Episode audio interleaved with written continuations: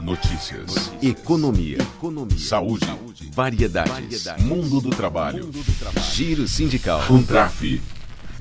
Olá, você que nos acompanha aqui nos canais de comunicação da Contraficute. Eu sou o André Acarini e o nosso Contraficast está de volta com os fatos da semana, passando a limpo os principais acontecimentos dos últimos dias. A gente fala sobre a categoria bancária, fala também sobre os fatos que aconteceram no país e os destaques do mundo também, quando há, né?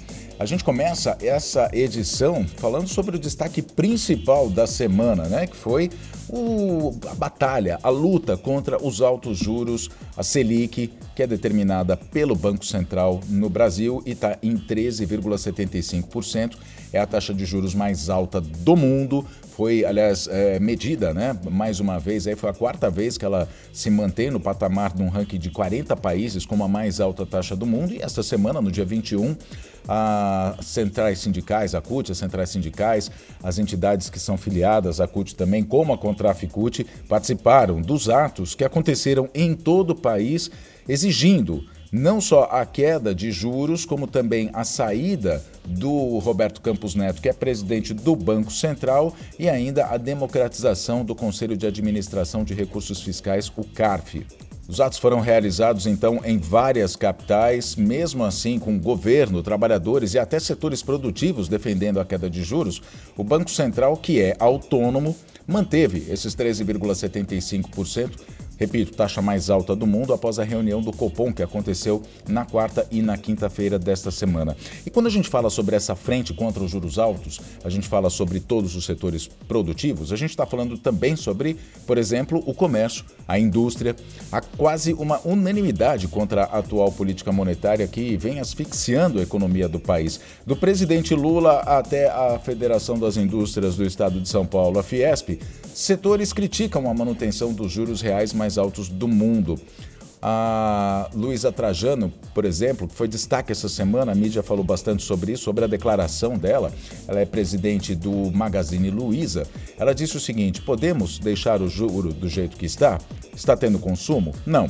Nós temos que nos unir para baixar o juro. Um país como o nosso só tem duas coisas a fazer: dar renda e crédito. Agora, com um juro que não baixou, não vai ter crédito para ninguém. Né? E, e a, a, a, Luísa Trajano, inclusive, alertou né, que fica difícil as pessoas comprarem. É, por quê? o financiamento ou o crédito, né, para o parcelamento, como a taxa de juros Selic é referência para essas, uh, para esse, esse tipo de crédito, acaba ficando mais caro.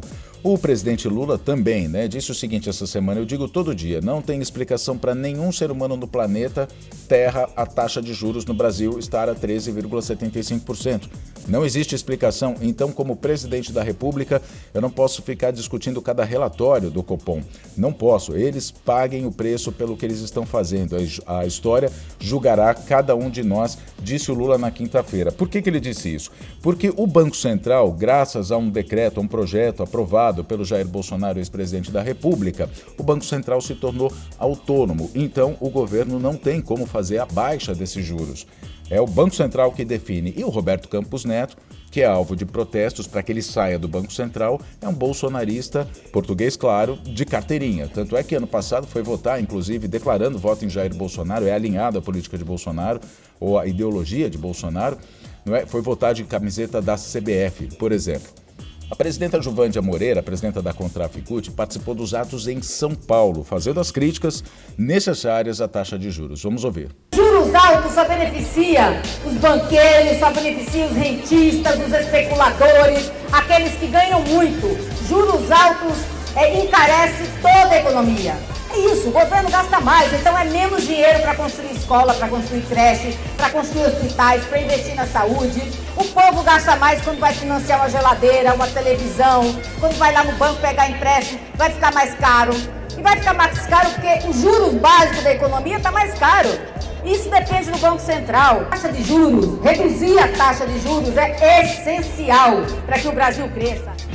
E nas redes sociais, a batalha contra os juros altos do Banco Central ganhou destaque, chegou a ficar em quarto lugar nos assuntos mais comentados no Twitter.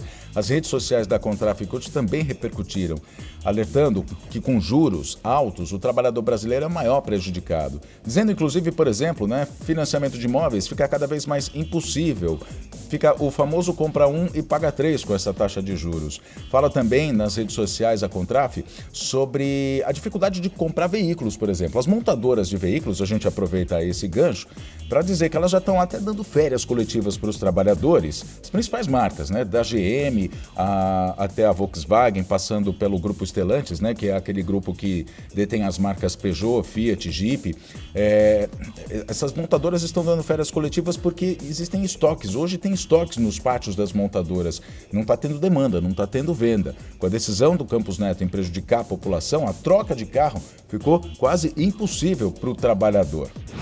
A semana também teve o seminário Basta Não Irão Nos Calar, promovido pela Contraficute, que reuniu lideranças femininas nos debates desse seminário um balanço do projeto Basta Não Irão Nos Calar, que foi um projeto criado pelo movimento sindical para atender vítimas de violência. Doze sindicatos já estão em pleno funcionamento com o projeto Basta e a previsão ou a estratégia é ampliar, é reforçar esse projeto para todos os sindicatos.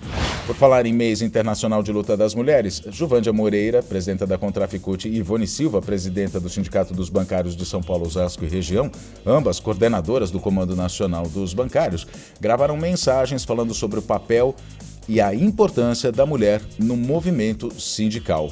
Vamos ouvir. Antes se tinha uma ideia que o, que o lugar de mulher era no mundo privado, na casa, cuidando dos filhos, em algumas profissões e outras profissões não cabiam mulheres.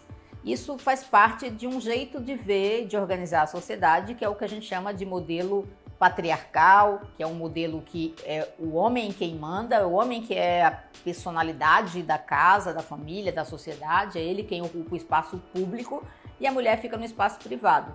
Nós lutamos muito para ter direito a voto, fazer faculdade, acessar qualquer tipo de profissão. Lutamos muito para poder estar nos sindicatos, nos bancos, e continuamos lutando para combater a diferença salarial entre homens e mulheres, combater a dificuldade que as mulheres têm de estarem nos cargos de maiores salários, nos cargos de direção, no Congresso Nacional, nas assembleias legislativas, no Poder Executivo, mesmo prefeitas, nas prefeituras tem poucas mulheres. Portanto, é importante que nós nos conscientizemos de que lugar de mulher é onde ela quiser. É um orgulho, né, estar à frente do sindicato, que é o maior do país e também uma possibilidade de fazer políticas é, de gênero né, para a categoria. Então nós sabemos que as necessidades muitas vezes de homens e mulheres elas são diferentes. Então nós temos que ter esse olhar diferenciado para a categoria. Então, por exemplo, Hoje nós vamos fazer uma reunião com a Febraban em que nós vamos cobrar políticas para as questões de gênero, como ajudar a mulher numa violência doméstica que ela esteja sofrendo, também como ajudar no encarreiramento dessas mulheres, né? Porque isso é importante, porque muitas vezes as oportunidades elas não são dadas de iguais. Então estar à frente do maior sindicato do país, né, da, de bancários e ser mulher, nós temos uma eu tenho uma sensibilidade maior maior para esses temas, né? Então a importância de você também da mulher se ver representada. Então ela vê que no sindicato é, tem uma presidenta, né? E que com isso que nós cobramos também que tenha presidentas nos bancos, diretoras, vice-presidentas, ou seja, que a mulher também ascenda esses cargos.